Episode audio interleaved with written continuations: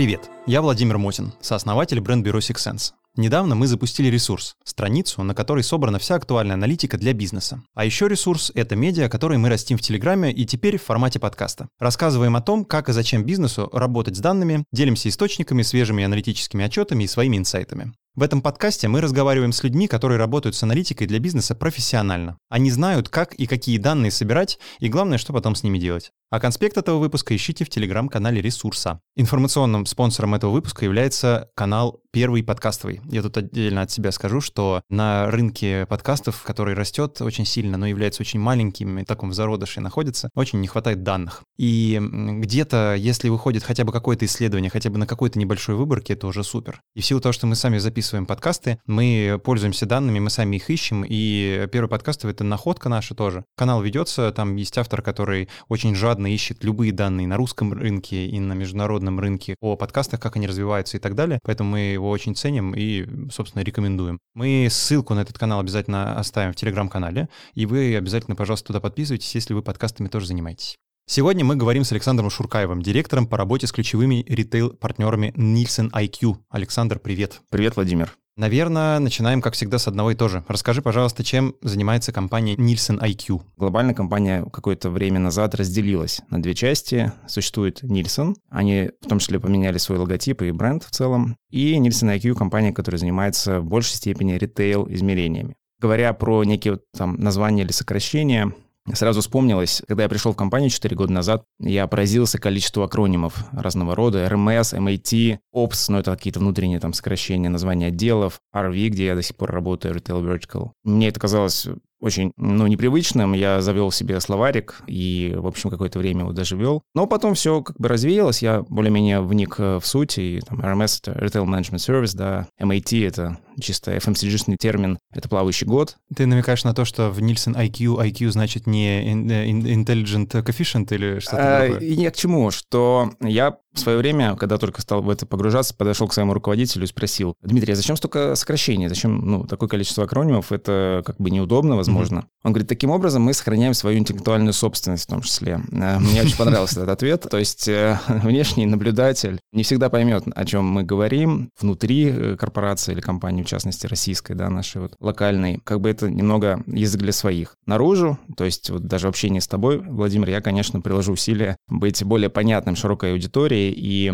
мы будем меньше, наверное, оперировать какими-то там фактически там, специфическими терминами, а больше, ну, говорить э, о том, что может быть интересно. Мы постараемся транскрипцию давать э, обязательно. Да, если, хорошо. А, а если не дали транскрипцию, то слушатели будет прекрасный повод пищи для ума немножечко прояснить. Да, ну, в общем, э, компания, как, как видно из моей некой спонтанной преамбулы, серьезная, и наличие вот такого рода подхода к ну, системному чем-то, да, к тому, чтобы свои сервисы называть там определенным образом и методологично это все и методично даже переносить в головы наших клиентов, партнеров. Собственно, это определяет, наверное, суть э, аналитической компании, да, то есть мы по большей части аналитическая компания, но при этом еще и технологическая. Что имеется в виду? У нас достаточно много своих разработок, да, неких доморощенных mm-hmm. и локальных, то есть российских внутри и на глобальном уровне. Это важно отметить. Мы все-таки технологическая компания, да, с э, аналитическим уклоном, а не, например, э, просто некая исследовательская компания, которая делает количественные или там качественные маркетинговые исследования. А таких компаний много, мы, в принципе, такие исследования тоже делаем, но все-таки, прежде всего, фокус на данных, на работе с большими данными. В этом наше принципиальное отличие и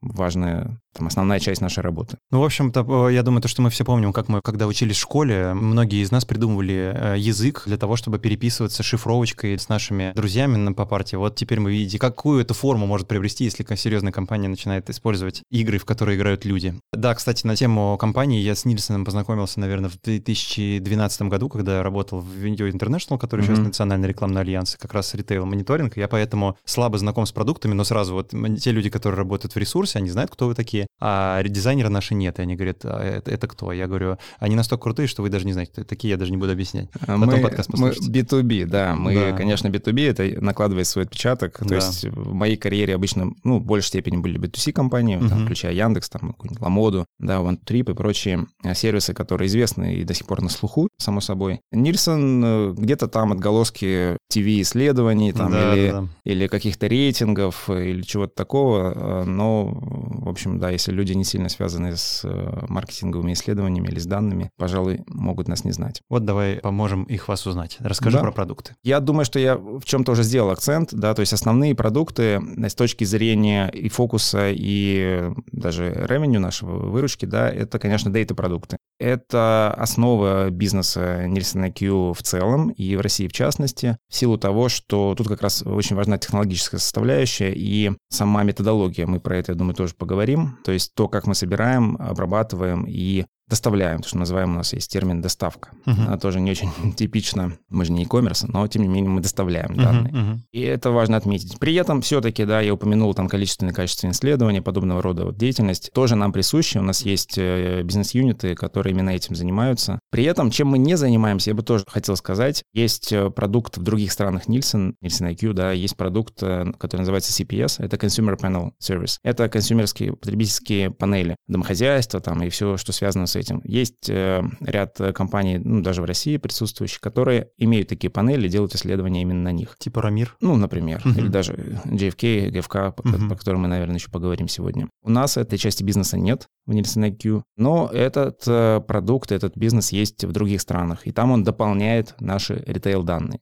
Тем самым давая такой некий view не только на уровне достаточно рафинированных mm-hmm. и понятных данных от, от ритейлеров и от ритейла, но и некие экстраполированные, но все-таки данные от э, живых людей. У тебя в позиции про ключевые ритейл-партнеры Nielsen IQ, ты обратил внимание, что он отличается от компании Nielsen, которая, да, другой бренд, по сути, имеет именно mm-hmm. этим, да, то, что вы этим занимаетесь. При этом у вас на сайте, на русской, по крайней мере, версии, есть данные про потребительское поведение. Вот расскажи, mm-hmm. пожалуйста, про этот продукт, потому что он, мне кажется, чуть-чуть выбивается из общих продуктов, которые я бы как пользователь, да, несмотря несмотря на то, что B2B-шный, но все равно пользователь ваших услуг, охарактеризовал как, по сути, мониторинг продаж. Правильно ли я понимаю, вы в данные про продажи добавляете какие-то деперсонализированные данные про потребление, и получается... Э, ну, не совсем так. Собрав каким-то образом данные, мы э, все-таки хотим видеть не только вот эту производную исход, да, там, условно говоря, какие товары купили или корзины. В некоторых случаях мы можем видеть комплементарность товаров внутри корзин, mm-hmm. чекауты. Хочется иногда понимать, кто это купил. Или на уровне соцдема, допустим, да, или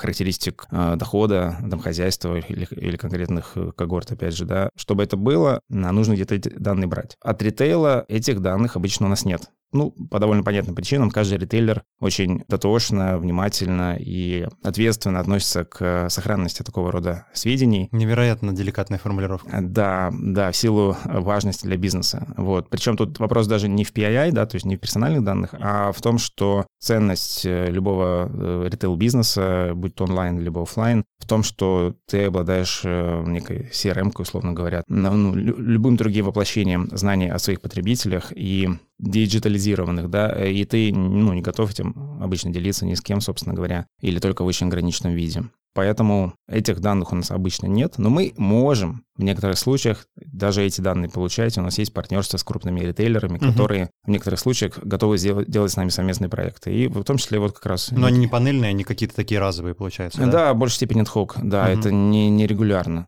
Либо это может быть какое-то готовое решение. Даже, например, ну вот в силу того, что я больше именно с ритейлом работаю, непосредственно с ритейлерами, да, у нас есть там инструменты планограммирования. То есть прям продукты. План, планограммирование. Я могу объяснить, что это такое. Не все знают. Это выкладка на полках. То есть угу. вот в любом сетевом магазине есть э, потребность э, правильно выкладывать товары в нужных местах, а бренд-производители, очевидно, в этом заинтересованы, чтобы это тоже происходило каким-то правильным образом в рамках акции, например. В чем а, разница между смыслом слова планограммирование с очень популярным словом мерчендайзинг? Ну, здесь конкретная процедура. Угу. То есть э, составление этой планограммы, которая потом а, директивно направляется в магазин, а там, э, возможно, на, на местах не всем это нравится, потому что планограммы могут меняться. Понятно. И То есть мерч- мерчендайзинг — это какая-то дисциплина, а планограмма да, — это какая-то часть да. процесса, который позволяет позволяет. Да, это, mm-hmm. ну, некий документ, условно, или там некий файл, как, допустим, медиапланирование. Да, медиаплан да, да, это да. РК, рекламная кампания просто там запланирована с какими-то атрибутами. А здесь э, размещение, ну, в фейсинге еще есть понятие, то есть ну, товары должны быть расположены определенным образом на полках, и это тоже, на самом деле, оцифровывается так или иначе. То есть э, такой инструментарий — это software as a service, может быть, либо даже standalone какие-то решения, э, которые помогают и ритейлерам, а иногда и производителям в некоторых случаях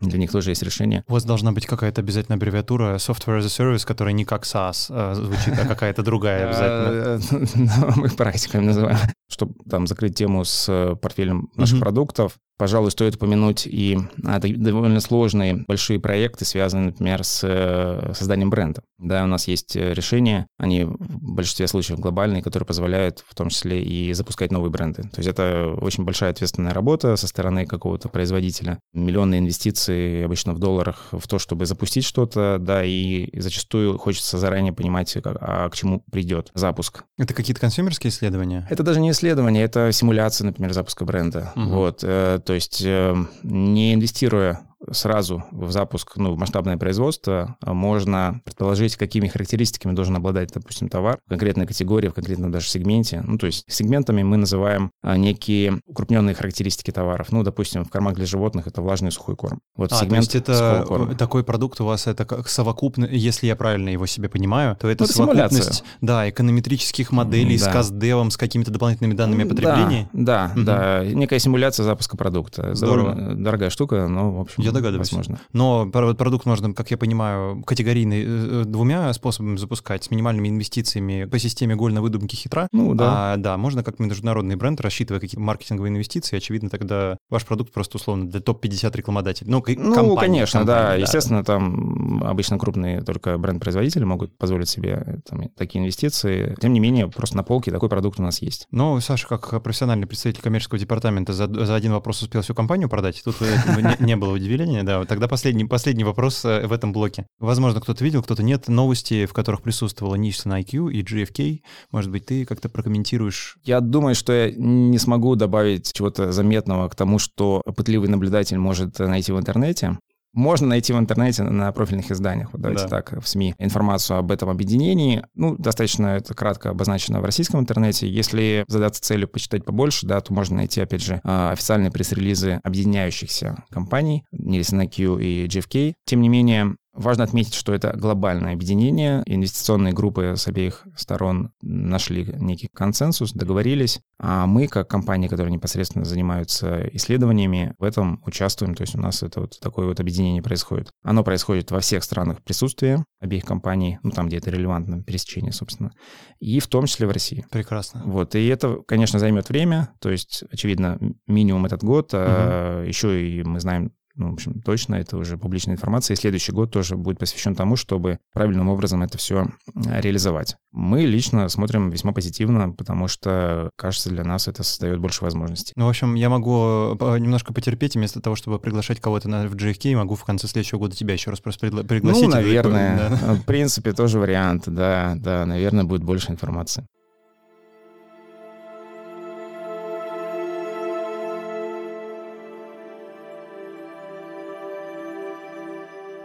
Про данные. Подобрались про данные. Ты уже успел про них рассказать, как я уже сказал, даже немножечко продать. Расскажи, пожалуйста, как собираете данные о продажах? И сейчас э, я этот вопрос, ну, чтобы было понятно слушателям, я его записал в скрипте заранее, но сейчас мы в процессе, ты, ты сказал про то, что ритейлеры не очень часто этими данными делятся. Вот теперь стало еще острее интересно.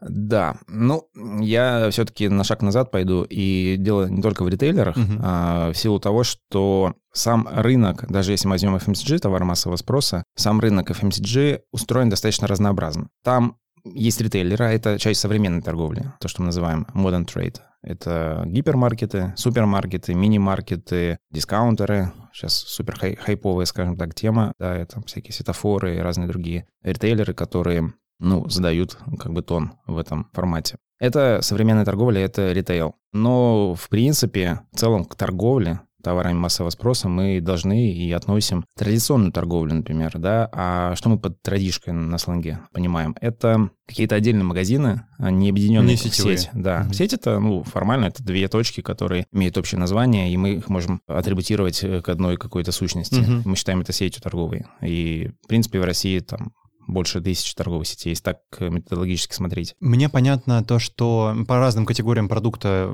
процент угу. разный, но ты мог бы сказать какой-то диапазон? Какое количество продаж э, по FMCG, естественно, категориям угу. каким-то популярным? Я не говорю про те, которые прям совсем редко продаются, там я говорю про напитки какие-то, мясную продукцию, молочку и так далее. Будет зависеть от региона, потому Понимаю. что есть э, до сих пор регионы, куда, ну, там, а в Почта России. России есть, например, а да. уже сетевых и, магазинов И, скорее нет. всего, отдел Wildberries с доставочкой. Да, это известно. И ПВЗ Wildberries больше, чем э, точек почты России. Я не знаю, в курсе ты или нет. Нет, не в курсе. Это удивительный момент. В среднем по России, я думаю, здесь принцип э, это может быть вполне применим. Да? А, да, ну просто потому что крупные города все-таки они э, очень, опять же, digital языком, высокая clutter ность, да, и очень много ритейлеров присутствует. Даже есть закон, который ну, запрещает доминирование в определенном там локации, да, конкретного ритейлера для uh-huh. того, чтобы было это разнообразие. Присутствует конкуренция, мы как потребители это хорошо знаем, ну, в крупных городах мы точно видим большое количество сетевых магазинов. Очевидно, что да. они отлично продают товары, имеют э, сильную закупочную приговорную позицию, да, uh-huh, и да, да, поэтому да. у них, ну, допустим, и ценовое предложение может быть существенно более привлекательное, чем у магазина там какого-то отдельного маленького. Разреши, пожалуйста, транскрипцию дать. Правильно ли я понимаю, то, что конкретно в этом контексте правило Паретта подразумевает, что 80% продаж э, дается 20% точек сетевых ну, продаж? Ну, можно и так сказать. Сетевой Или если даже не Паретта, а скорее просто в товарообороте просто посмотреть, да, то кажется, что сетевой ритейл ну, львиную долю, конечно, занимает. И это нормально. Хорошо. По ритейлу поняли. Значит, дальше двигаемся. Если не от ритейла, делаем шаг назад, значит, от производителя или дистрибьютора продукции производителя. Правильно ли мы двигаемся в сторону ответа на вопрос, откуда данные и как вы их собираете? Ну, возьмем все-таки ритейл, да, сетевой. Mm-hmm наиболее такой диджитализированный, куда я e-commerce тоже отношу, ну, в силу того, что это часть современной торговли. Оттуда данные приходят в цифровом виде, это хорошо. То есть мы их получаем на регулярной основе, обычно раз в неделю. Ну, про сроки немножко мы еще поговорим. Их э, оцифровываем, проверяем, убеждаемся, что они пришли в нужном объеме, в, в нужном формате. И это происходит регулярно, это business as usual. У нас mm-hmm. есть термин BAU, мы это называем, business as usual. Ну, по сути, операционная работа. Вот, э, здесь все более-менее стандартизировано, есть процедура добавления новых ритейлеров, называем это аккредитацией. Кстати, ритейлеры, которые с нами сотрудничают, становятся кооператорами. Такой советский термин. Я наружу редко его использую, но это наш сленг. Cooperators, кстати, глобально тоже называется да, кооператоры. Да, да, коннотация слова на английском языке совершенно иная. Да, абсолютно. Но, тем не менее, в России тоже не кооператоры, а, да, из 80-х. Mm-hmm. Вот, а, кооперативы и все такое. И мы с ними как раз сотрудничаем в формате обмена данными, то есть э, ритейлеры как бы вклад свой делают в некую общую панель, и в обмен они получают данные рынки по там, соответствующим категориям. Mm-hmm. Я сижу и предполагаю про себя, про то, что это, наверное, какое-то коммерческое сотрудничество. Вот, и... В некоторых странах э, Nielsen IQ это может иметь место, а в России, я бы так сказал, практически всегда, если по головам смотреть, да. Э, у нас обмен данными. Понятно. В некоторых случаях там могут какие-то другие быть модели, но в целом ритейл видит здесь э, свою выгоду и пользу в том, что он э, может развиваться активно чтобы и разнообразно. Чтобы экспансироваться на Калининград и на Петропавловск. Например, например, да, или даже в своем любимом регионе, да, иметь большую приговорную позицию, лучшую, да, потому угу. что ведь в чем даже по-другому, если посмотреть, в чем ценность наших данных, если учитывать несколько сторон, допустим, ритейлер и производителя. Mm-hmm. Мы валюта некая. То есть, придя на переговоры в рамках переговорной кампании, и ритейлер, и производитель могут посмотреть на одни и те же данные mm-hmm. и понять, как они друг от друга зависят, да. у кого э, как улучшились или ухудшились показатели, и тем самым провести более эффективные переговоры. Плюс для производителей, например, очень важна доля, важна, да, ну, market share, это, в принципе, да. считается так, придумал как раз основатель компании. Артур mm-hmm. Нильсон придумал понятие market share там, в начале 20 э, века. И для любого крупного или там даже среднего какого-то производителя, ну, важно понимать свою долю в динамике, в том числе, и это влияет на бонусы отдельных менеджеров внутри компании mm-hmm. производителей. Поэтому все заинтересованы в том, чтобы мы хорошо оценивали рынок и максимально точно его показывали. И поэтому так важно, чтобы и ритейлеры контрибьютили, да, то есть они с нами сотрудничали. Но, возвращаясь к тому некому вопросу, да,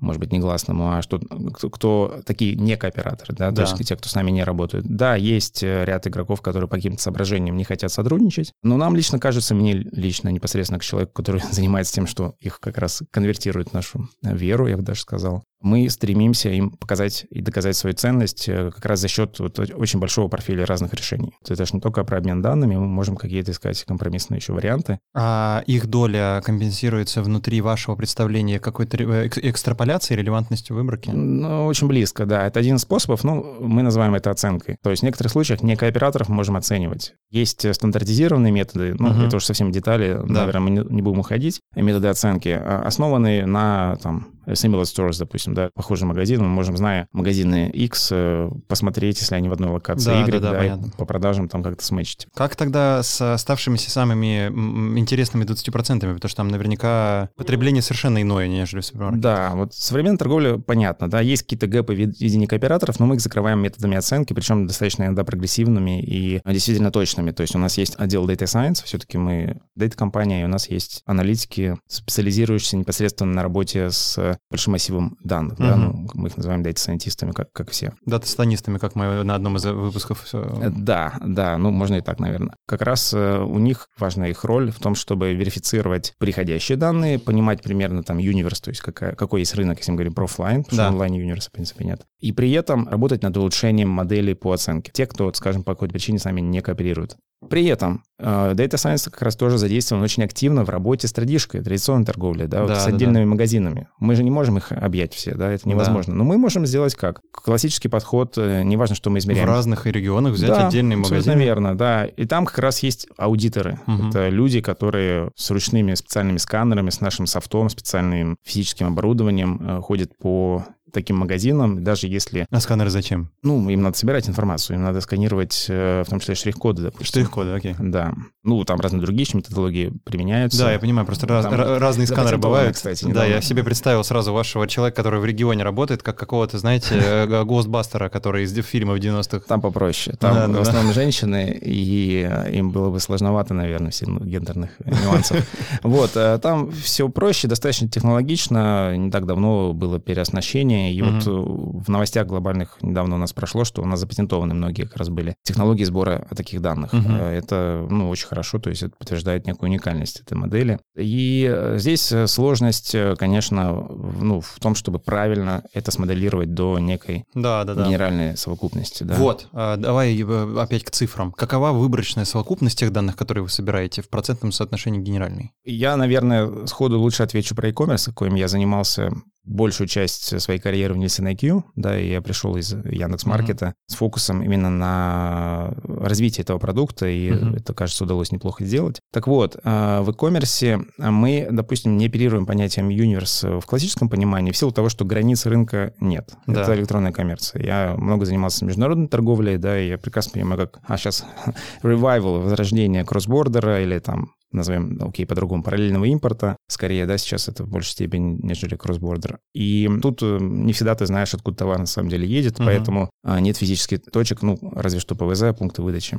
заказов, да, к ним можно привязаться, но это немножко другое. Посему в e-commerce мы оперируем скорее bottom-up оценкой, мы на уровне своей панели знаем товарооборот, плюс мы можем посмотреть на оценки рынка со стороны партнеров слэш-конкурентов. Да. Ну, какие-то компании измеряют тоже рынок. Не всегда понятна методология, нам, например, но все-таки они... Чем с- больше цифр, тем меньше погрешности. Да, э, можно, ну, в конце концов, мы просто возьмем несколько ориентиров, и сделав bottom-up упражнений, мы на- найдем, сколько мы из GMV, из товарооборота, скажем, не видим. И тем самым мы можем сказать, у нас там, допустим, в e-commerce более 70% понимания рынка. Если мы возьмем в целом ритейл, то это близко к 100%. Я объясню почему. Потому что э, у нас есть данные, полученные от ритейла. Мгм. От у кооператоров, есть- да, от кооператоров. Есть которые занимают 80% как раз да, этих, да. Есть, опера... да, есть оценка не кооператоров, но это тоже оценка, это тоже данные, они присовокупляются. Есть, э, соответственно, традиционная торговля, которая у нас тоже оцифрована нашими методами.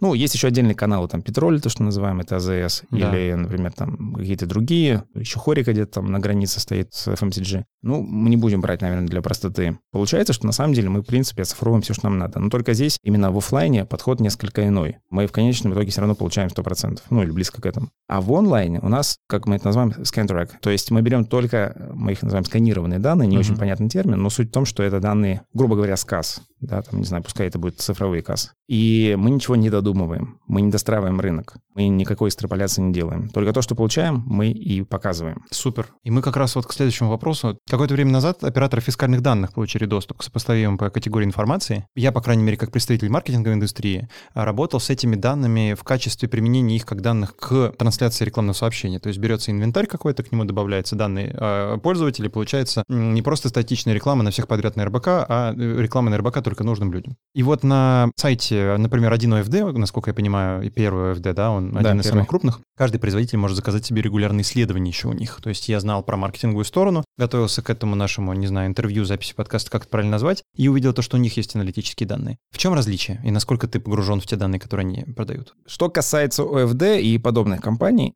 по сути, это для нас источники данных, источники знаний. И в каком-то виде, опять же, ты же digital человек, я буду оперировать похожими, э, точнее, знакомыми терминами. Мы. DMP, на самом деле. Вот, мы Data Management Platform. Мы агрегируем данные и умеем это хорошо делать. Поэтому различных партнеров, ну, или слэш-конкурентов мы воспринимаем именно как источники данных с разными бизнес-моделями, мы с ними сотрудничаем. У нас э, важный аспект — это классификатор Nielsen IQ. Наше ядро бизнеса, именно дейта бизнеса, это классификатор, который обогащается разного рода данными, прежде Мгм. всего ритейл-данными. Это стандарт. По нему платятся, как я уже говорил, там бонусы те же, да, потому Да. что вот конкретная доля Nielsen в конкретной категории в классификаторе Nielsen IQ. Ну, окей, не Nielsen IQ, но суть в том, что именно в нашем классификаторе, который является стандартом по, по всему миру. Посему, если мы брали, берем какие-то данные, брали и будем брать у внешних источников, мы в конечном итоге их приводим к нашему классификатору. Я объясню, что имеется в виду. Ну, для нас самым таким релевантным, хорошим ключом является YAN-код, то есть это баркод. Баркод — это численное представление, некий идентификатор товара. Он есть на любой, соответственно... Штрих-код. Да-да-да, штрих-код. Штрих-код, О, пардон. Да-да-да, штрих-код. Ну, anyway, баркод. Штрих-код э, позволяет, очевидно, там учитывается в разных аспектах, да, в, в логистических, в учетных и прочее. И мы тоже это применяем, потому что, по сути, мы чем занимаемся? Мы статистикой как бы занимаемся, еще аналитическую составляющую добавляем. У ОФД есть проблема, у них отсутствуют некоторые данные в, в их сырых данных, в том числе, допустим, нет э, штрих-кода. Поэтому э, есть только название и цена. А часто там даже... Пользователи, кстати, если им интересно, они могут, ну, по крайней мере, в Тинькофф банке точно посмотреть, Да. если они оплачивали что-то в магазинах, они могут ну, буквально внутри увидеть чек именно в том виде, в котором, собственно, ОФД, а, операторы фискальных данных, не конкретный первый оператор, да, ОФД, предоставляет эти данные. Там буквально можно встретить какую-то аббревиатуру с точками, запятыми для того, чтобы в строку влезла и цена. Да, и это проблема. То есть, если вернемся к нашему кейсу эфемерному, если потенциальный потребитель этих данных, производитель, да, или там, представитель производителя придет к какому-то оператору фискальных данных и попросит у него там сырые или даже как-то постобработанные данные, Мгм. скорее всего, он столкнется с проблемой, то есть там будет много гэпов с точки зрения понимания, что это за товары, как их мэчить. Мы же этим занимаемся уже сто лет в мире, и там, условно говоря, да, конечно, попозже появился. В общем, вы создали стандарты, которые являются уникальным Да. торговым преимуществом э, конкретно Ну, в вашего общем, продукта. Да. И получая данные от них, вы их ну, не подгоняете, а приводите к тем стандартам, из-за которых в мире, э, Да. счита- э, в общем, Да. производители считают себе премии по выполнению долей Да. рынка. Да, да, абсолютно верно. То есть в этом и задача. Мы разобрались то, что у вас есть кооператоры, партнеры, то, что вы не сами просто берете все время со всеми договариваетесь именно с точки зрения там производителей и так далее. Вы собираете данные отовсюду, приводите их к какому-то стандарту, за который вас, очевидно, клиенты ценят, и состыковываете общую картину. Задам вопрос, который, мне кажется, я с него начинал запись нашего подкаста. У меня есть ощущение, оно субъективное, и про него, ну, как бы средняя температура по больнице, но все равно, что количество данных растет быстрее умение с ними работать. Я, насколько помню, э, в определении фразы big data лежит то, что это data, которую вручную невозможно обработать. Это data, которую должен, должна обрабатывать машина. И у меня э, в связи с этим складывается, может быть, какой-то такой дилетантский, но все равно вопрос. Считаешь ли ты также, есть ли какие-то барьеры, которые при преодолении эволюционно или революционно повлияют на работу с данными? Ну, увеличение данных происходит во всех областях жизни. Мы не всегда просто это осознаем. Там интернет э, после большого взрыва растет, да, до сих пор растет, хотя, казалось бы, уже все есть там. Э, Ритейл данные увеличиваются, например. Просто сигналов становится больше, больше вещей диджитализируется, да. Ну, в принципе, кажется, что все компании, которые себя позиционируют как технологические компании или как дейта-компании, или даже просто компании, которые занимаются потребительскими сервисами или продуктами, ну, тот же Яндекс или там, Мгм. ВК, например, все-таки справляются. Там железо подорожало, ну, хорошо, будем покупать, может быть, как-то иначе. Мгм. Или его нет, ну, привезут из другой страны. То есть э, там капитальные затраты, если надо понести, там дата- дата-центр построить, ну, будет построен. Там в пандемию тот же e-commerce, когда столкнулся с феноменальной нагрузкой, ну, быстро открыли себе там драгсторы или э, в целом логистику улучшили, да. Я бы сказал, что здесь есть обратная сторона медали, не всегда очевидная. Мы вот э, не очень, может быть, много там заостряли внимание в рамках разговора на еще одну важную вещь. Это скорость. Скорость доставки, допустим, данных или скорость э, изменения отчетов от нас. Да, да, вот как раз обработки. То есть узким местом является человек, потому что, ну, мы можем довольно регулярно и много доставлять разных данных в рамках партнерства или на коммерческой основе, но кому-то надо будет это обрабатывать. А в некотором случае данные нужны раз в месяц, а в некотором случае даже раз в квартал, потому что, например, они учитываются или используются для там, переговорных компаний или для какой-нибудь квартальной отчетности для, опять же, менеджмента или инвесторов. И тогда потребители этих данных не заинтересованы в том, чтобы их было много. Они им не нужны. Мы ищем здесь золотую середину, очевидно, не хотим перебарщивать с объемом данных и, и со скоростью доставки. То есть все, что там под капотом, с точки зрения того, как эти массивы обработать, мы с этим хорошо справляемся. Просто умеем это делать и делаем очень много лет. А, и это наш фокус. Мы сами не торгуем, в чем преимущество NetZNQ.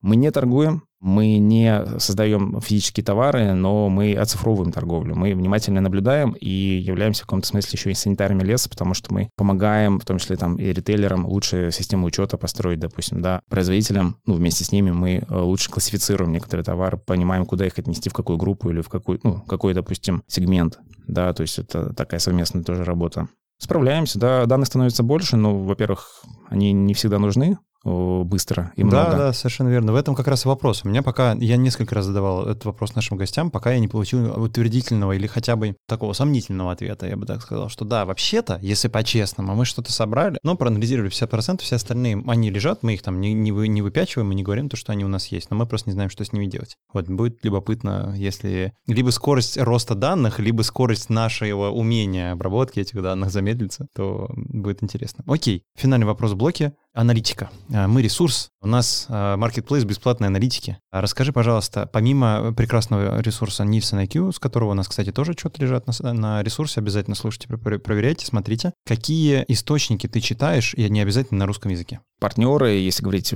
с точки зрения там данных или партнерств, ну, есть там X5 диалог, допустим, да, у них свои отдельные есть сервисы по работе с э, данными, которые они так или иначе аккумулируют. Это как пример. Да, mm-hmm. есть э, есть просто отраслевые издания, в том числе mm-hmm. про ритейл. Что касается иностранных изданий, да, и они были применимы там, когда я больше e-commerce занимался, да и сейчас они актуальны. Ну, это, например, даже и маркетер, с которым у нас, вот я не знаю, сейчас, наверное, нет у нас партнерства. У нас долгое время было прям партнерство, у нас все отчеты были доступны прямо mm-hmm. внутри корпоративных порталов наших и какой-то такой симбиоз был. Вот, и мы, конечно, иногда применяем Думаю, если речь идет о том, чтобы какой-то такой desk research делать, поясним для слушателей. Desk research — это исследование, ну, условно, на коленке, то есть, ну, берешь открытые источники или там источники, собственно, доступные так или иначе, ну, там, со ссылками, конечно, с отсылками, и компилируешь из этого то, что мы иногда называем такой thought leadership, да, или что-то вот э, про то, что происходит. Да. Кстати, отмечу то, что, естественно, Александр, как представитель компании, который делает панельные исследования, регулярные, с какими-то сложнейшими стандартами, естественно, определенным образом характеризует эти данные. Мы со своей стороны отметим то, что э, ресурс был создан для того, чтобы упрощать подобный вид этих исследований, потому что да. часто хоть категории бизнеса различные, хоть представители маркетинговой и рекламной индустрии, у меня, по крайней мере, складывается такое ощущение, что недооценивают количество открытых данных, которые каждый день появляется огромное множество, и на основе которых, так скажем, как раз по правилу Паретта, за 20% ресурсов, точнее времени, можно ответить на 80% вопросов. И поняв уже, нужно ли туда двигаться или нет, уже погружаться в оставшиеся Ну, 20. кстати, но есть open data, да, вот говоришь, да, есть государственные ресурсы, которые очень даже доступны. На их основе можно делать разного рода исследования, да. и, в принципе, в каких-то контекстах это все релевантно. И не только там open data как проект и в целом как концепция, но, в принципе, есть разные компании, которые открывают свои данные там по API или просто выкладывают периодически. Да. И, пожалуйста, можно обращаться и на их основе делать у Озон, например, есть, да, если конкретно говорить, или еще у кого-то. Ну, там не всегда будет то, что, может быть, нужно исследователю. Но то, что, скорее всего, полезно. Там не будет продаж, например, да, но там будет что-то другое, что тоже не бесполезно, это можно смиксовать и сделать хороший desk research или там, окей, да, да, да, запустить да. машинку и обучиться, и, может быть, какое-то исследование там прогнозное сделать, форкастинг. Я тут помашу рукой коллегам из рекламной индустрии, когда я большую часть своей профессиональной жизни пользовался медиаскопом индексом, который сейчас бренд Пульс называется, и после этого неожиданно для себя открыл абсолютно открытые данные, э, за, прошу прощения за тавтологию, э, Росстата, собственно, в котором да, Росстат тоже каждый применим. год публикуется количество людей, в какие соцдемографические параметры у них, где, как, что они делают и так далее. И это было любопытно, потому что, ну, как рекламщик ты не всегда догадываешься. И, кстати, важный момент, поскольку мы глобальная компания, да, почему mm-hmm. вот у меня еще было, было, мне даже сложно несколько сразу как бы ответить на этот вопрос, да, потому что у нас очень много внутренних э, данных и ресурсов, которые и в России недоступны или неизвестны, они зачастую на английском языке, ну, да. что для меня не, не является преградой, но там, тем не менее, надо учитывать. Кстати, не только на английском, да, на каком-нибудь испанском, который мне недоступен, даже внутри на Q я э, не могу mm-hmm. пользоваться, да, и там, ну, затруднено по меньшей мере. Хотя на немецком бы читал, но как-то не особо пока интересно. Там, может быть, не настолько релевантный пока рынок. Или просто количество людей, которые разговаривают на немецком в мире не такое уж большое, как, например, на испанском. Да, безусловно, да. И я тогда завершу этот блок на том, что если Александр либо решит поделиться какими-то внутренними данными, ну, в смысле внутренними данными, данными, которые на другом языке, которые вы используете, которые являются открытыми, либо если Саша пришлет какие-то уже готовые отчеты, либо дашборды, которыми пользуются, мы обязательно их выложим и в посте про подкастах ссылочки на них дадим, и они будут лежать уже у нас.